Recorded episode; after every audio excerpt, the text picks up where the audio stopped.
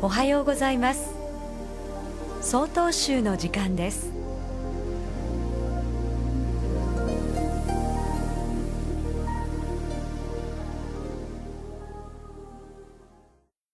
おはようございます。赤平市大正寺中堀俊光です。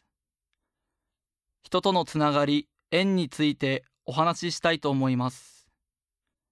私たちは映画を見たり本を買って読んだりする対価にお金を支払いますが例えば友人と付き合うとき友人と付き合うことそれ自体にお金を払ったりはしませんもちろん付き合う上である程度の支出はあります。でもそれは友人と付き合うために支払うものではないので根本的なものではありません。では友人と一緒にいることで何を差し出しているのかというとそれは自分自身だと思います。そして自分自身を差し出すということの最も大きなものの一つにとても細かなものがあるんじゃないかと。例えば友人を責めるとき、責める内容そのものも大事ですが、選ぶ言葉や口調や表情、目や場所、その他諸々の細部によっても、その友人を責めることになります。そして友人が責められた内容をどう受け取るかは、責めた私の細部から大きく影響を受けます。細部というのは決して小さいということではありません。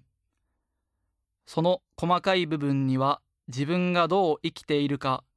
どう生きてきたかが現れやすいような気がします。また自分自身を差し出すと言っても、そこに見返りを求めることは多くの場合、無粋であったり、不毛であったりします。もしも差し出し方が正当なものであったなら、その見返りはむしろ自然と身の内から湧き出てくるものなのではないでしょうか。それは自分のことを考えるときにも通じることだと思います。私たちは生きることで多くの苦悩を抱え、ささやかな喜びと付き合うことになります。そんな自分と向き合ってみたとき、その中にはおのずからご先祖様が顔を出してくれるはずです。私のご先祖様はお年玉をくれたりはしませんが、ふと来たと思うと静かな温かさを残していきます。皆様のご先祖様もおそらくちょっと温かいのではないでしょうか。ただいまのお話は赤平市大正寺中堀俊光さんでした。この番組に対するご意見ご感想をお寄せください郵便番号064-0807札幌市中央区南七条西4丁目